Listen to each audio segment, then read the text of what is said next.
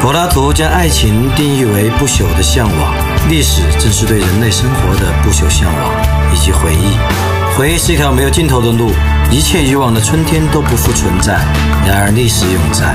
只要我们试图去理解真正的历史，我们就走上了一条美妙的路。历史没有隐瞒，我们没有忌惮，史无忌惮。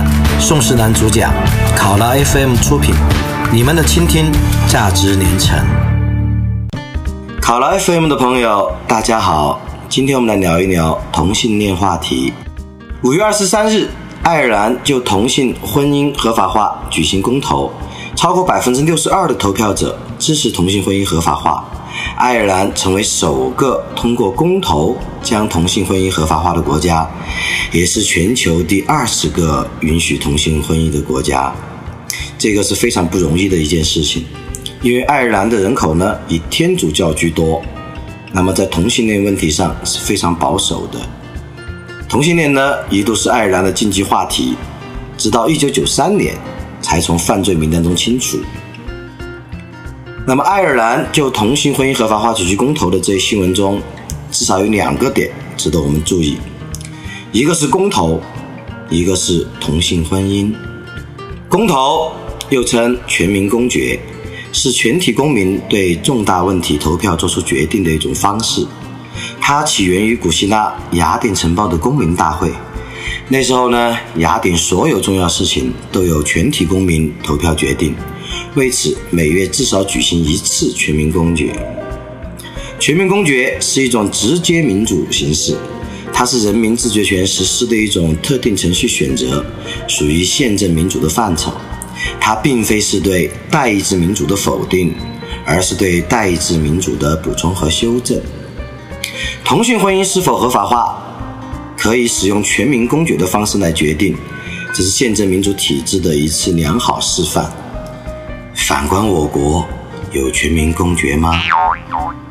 嗯，我们有自己的国情，在现阶段不宜盲目模仿西方宪政民主模式。好，我们再说第二个点，也就是同性恋话题。其实呢，同性恋在中国古代盛行已久，不过呢，中国古代的同性恋多是男同，而且多是男同性行为。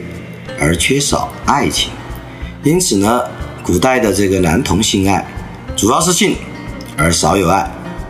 中国古代关于同性恋有相当出名的三个词，按照这三个词的典故的发生时间，那么顺序依次是：分桃、龙阳、断袖。分桃来自《韩非子》的记载，说的是李子霞。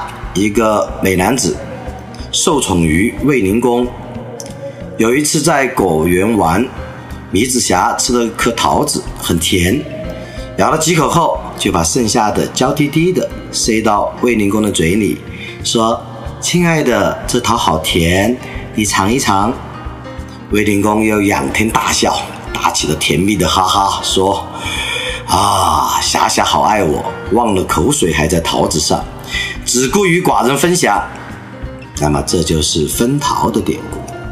可惜呢，几年后，糜子瑕色衰宠辞，卫灵公就算起了老账。糜子瑕真不是东西，吃过的桃子还给老子，真是没大没小。然后呢，将这个糜子瑕处罚。龙阳呢，这个典故其实来自于一个人的名字，这个人呢叫龙阳君。他是这个战国时魏安离王的男宠。有一天呢，龙阳君与这个魏王钓鱼，一连钓了十几条大鱼，但是呢，他就突然哭了起来，一脸的哀伤，而眼神呢也变得华丽而忧郁。这个魏王就问：“乖乖，你哭什么哭呢？”龙阳君说：“开始我钓一条鱼，非常的开心，后来越钓越大。”就想把前面的小鱼甩了，忽然想到，大王你现在跟我恩爱，以后我老了丑了，有更大的美人来，你就会忘记我，让我每天都在半夜因你而哭泣。魏王含着泪话说：“乖乖，你不要担心。”他转过头去，对着手下吼：“立刻发令，四海之内有欲尽美人于寡人者，诛九族。”那么这就是龙阳的典故。那么第三个断袖的典故呢，也是现在可以说是最流行的一个关于同性恋的一个这个古代概念。它来自于《汉书》的记载。班固的《汉书》记载，美男子董贤跟汉哀帝这个是情人，他二十二岁就位列三公，汉哀帝呢一高兴了，甚至差点把天下这个让给他。这真是爱江山更爱美男啊！有一次，他俩一起睡觉，早晨起来，哀帝有尿意，想起来窝爬尿。不料呢，这个董贤睡得很香，压住了哀帝的半只袖子。哀帝不忍心吵醒他，就将袖子割断，轻轻地去窝尿，不带走一片云彩。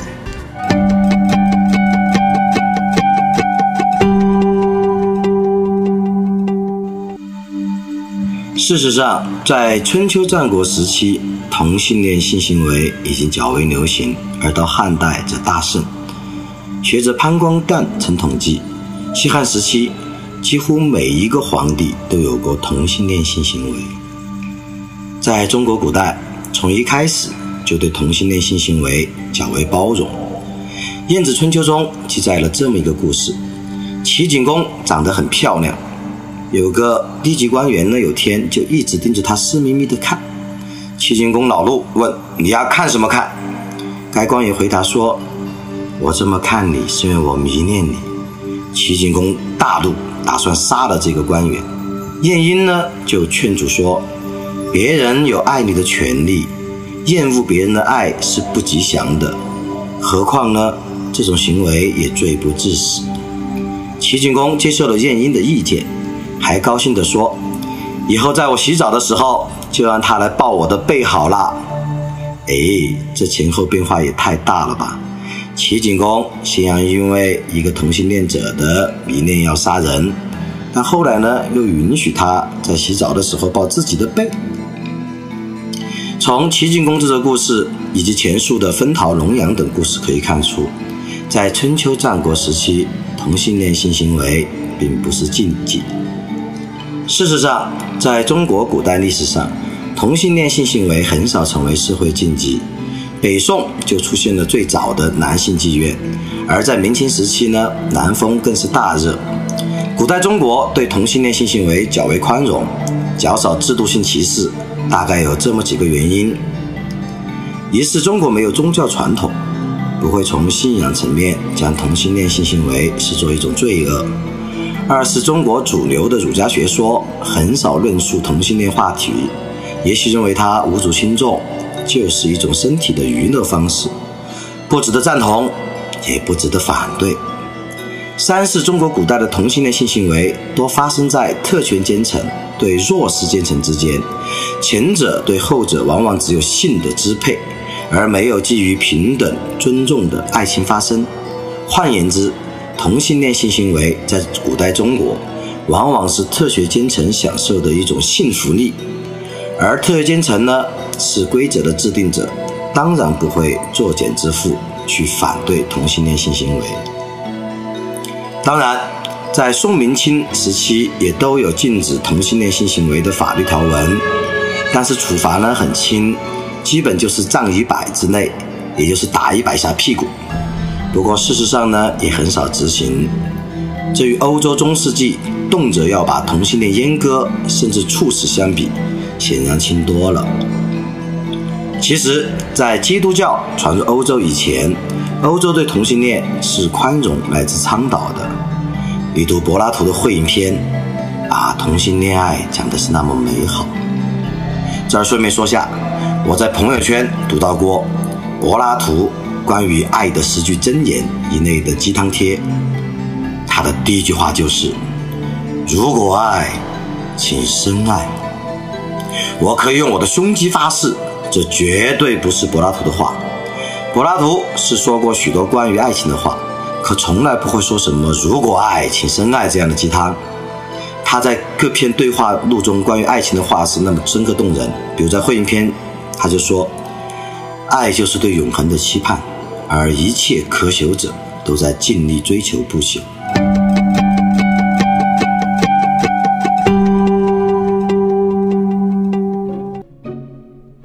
柏拉图会影篇还用一个神话解释了同性恋的起源，非常有意思的一个神话。他说，从前的原始人与现在的人不一样。第一，从前的人类有三种人，不像现在只有两种。从前的人在男人和女人之外，还有一种一男一女的人，也就是阴阳人。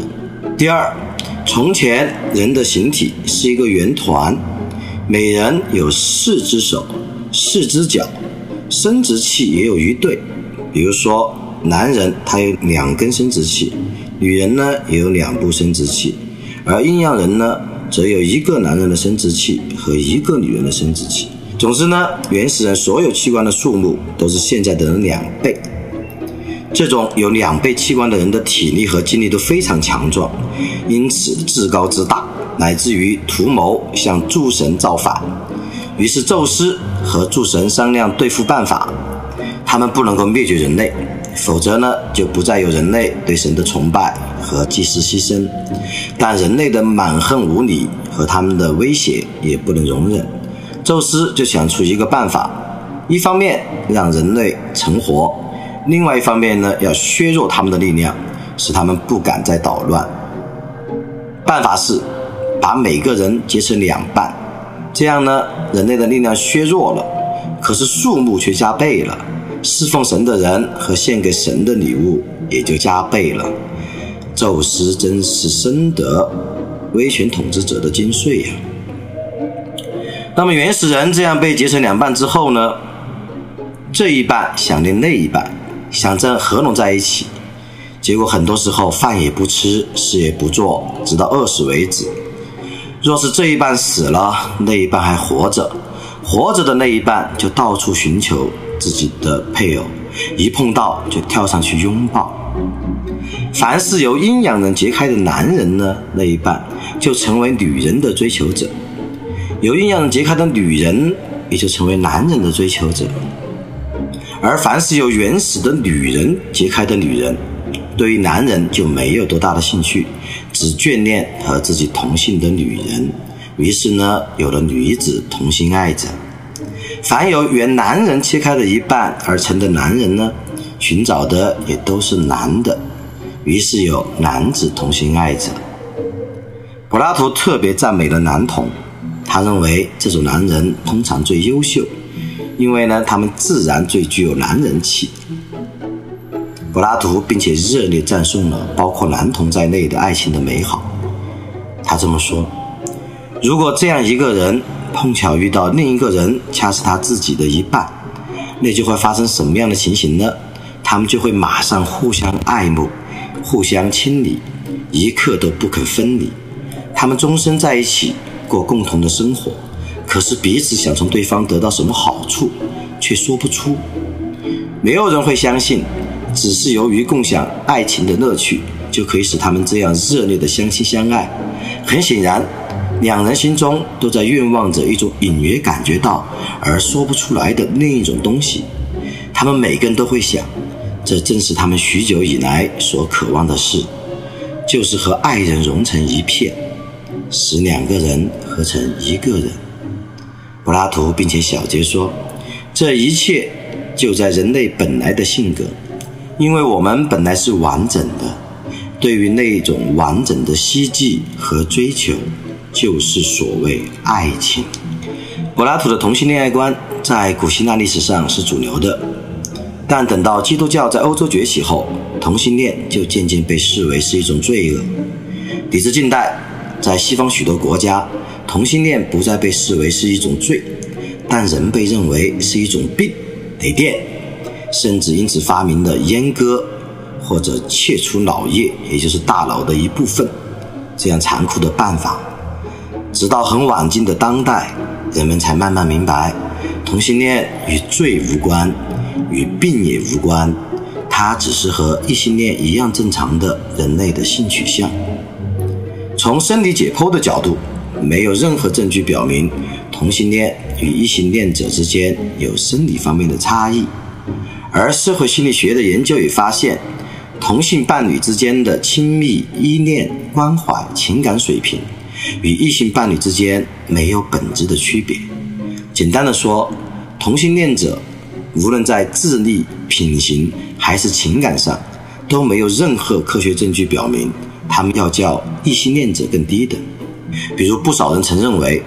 男同性恋者多是猥亵儿童者，可是呢，一九九四年，监理一个社会学家的一项研究发现，只有百分之二到百分之三的猥亵儿童者是同性恋者，因此呢，认为男同性恋者都是猥亵儿童者，这是一个不折不扣的偏见。我的朋友心理学者唐映红曾撰文指出，绝对同性恋者。在人群的比例，无论种族、信仰、经济地位和政治立场，基本稳定在百分之三到百分之五。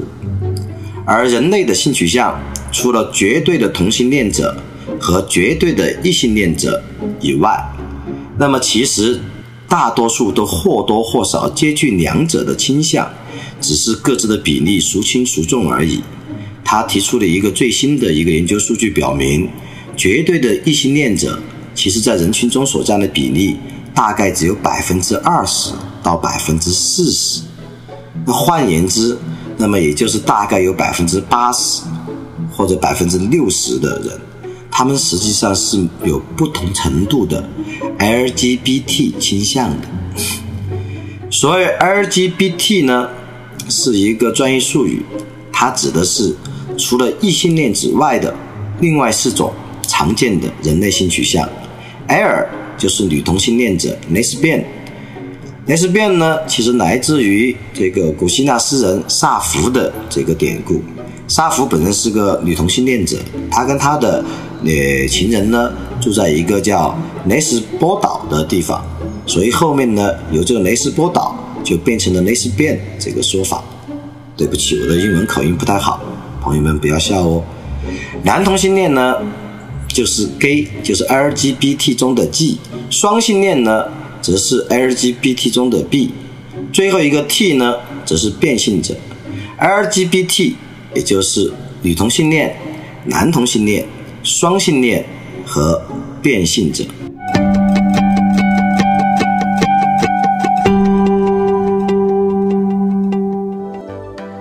不过，同性恋的成因至今仍然没有定论。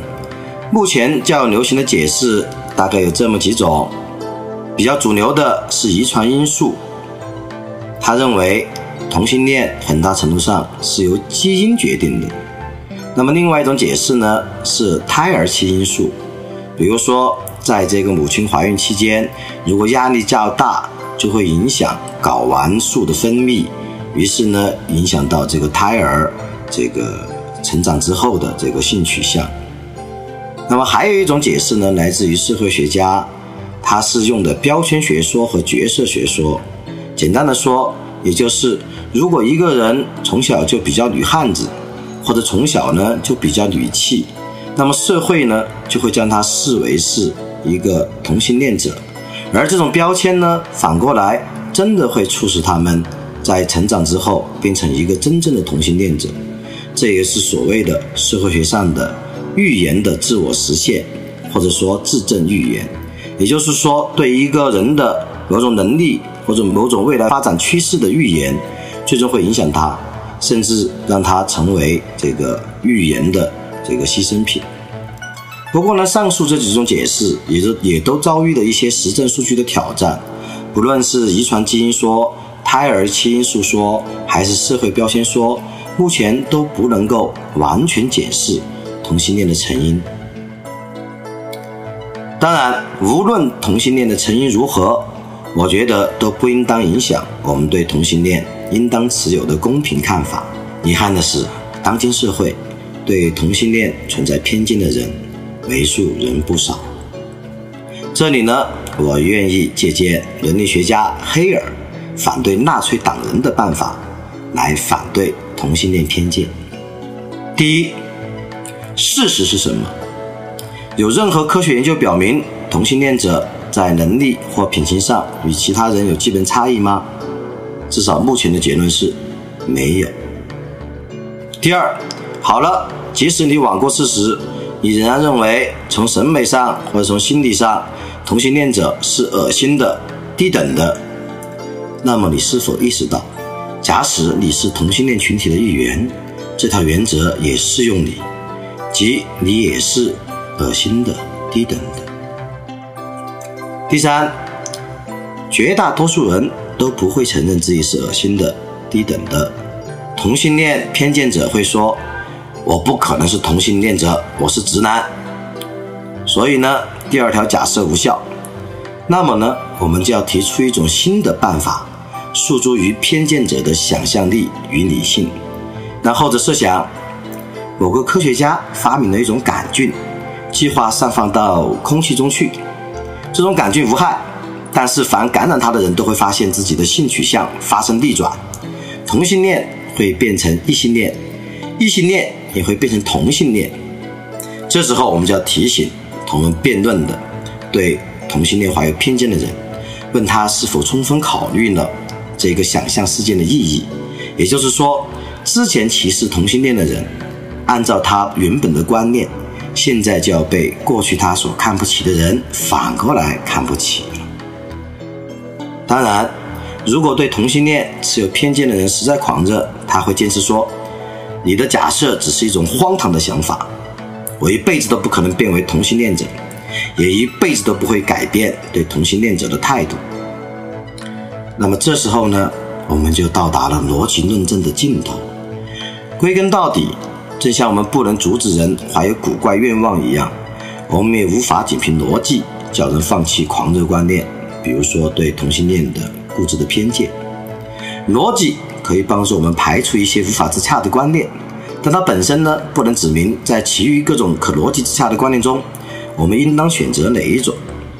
不过，尽管我们不能用逻辑完全说服狂热的偏见者，但我们至少可以用逻辑击打他，并且呢，向旁观者表明，对同性恋怀有偏见的人，他们为使报自己的狂热观念而必须付出代价。什么代价呢？他自己理性的丧失。以及对他人尊严、权利和自由的践踏。今天的节目就到这儿了，欢迎下周一晚上九点继续收听《肆无忌惮》，来个彩蛋吧，唱首歌给朋友们听。从那天起，我不斷別前後。從那天起，我竟跳亂左右，習慣到扭轉了，呼吸都將不邂逅。你離開了，却散落四周。從那天起，我戀上我左手，從那天起，我討厭我右手。為何沒力气去捉紧这一點火花？天高海深，有什把我拥有？我们下期再见。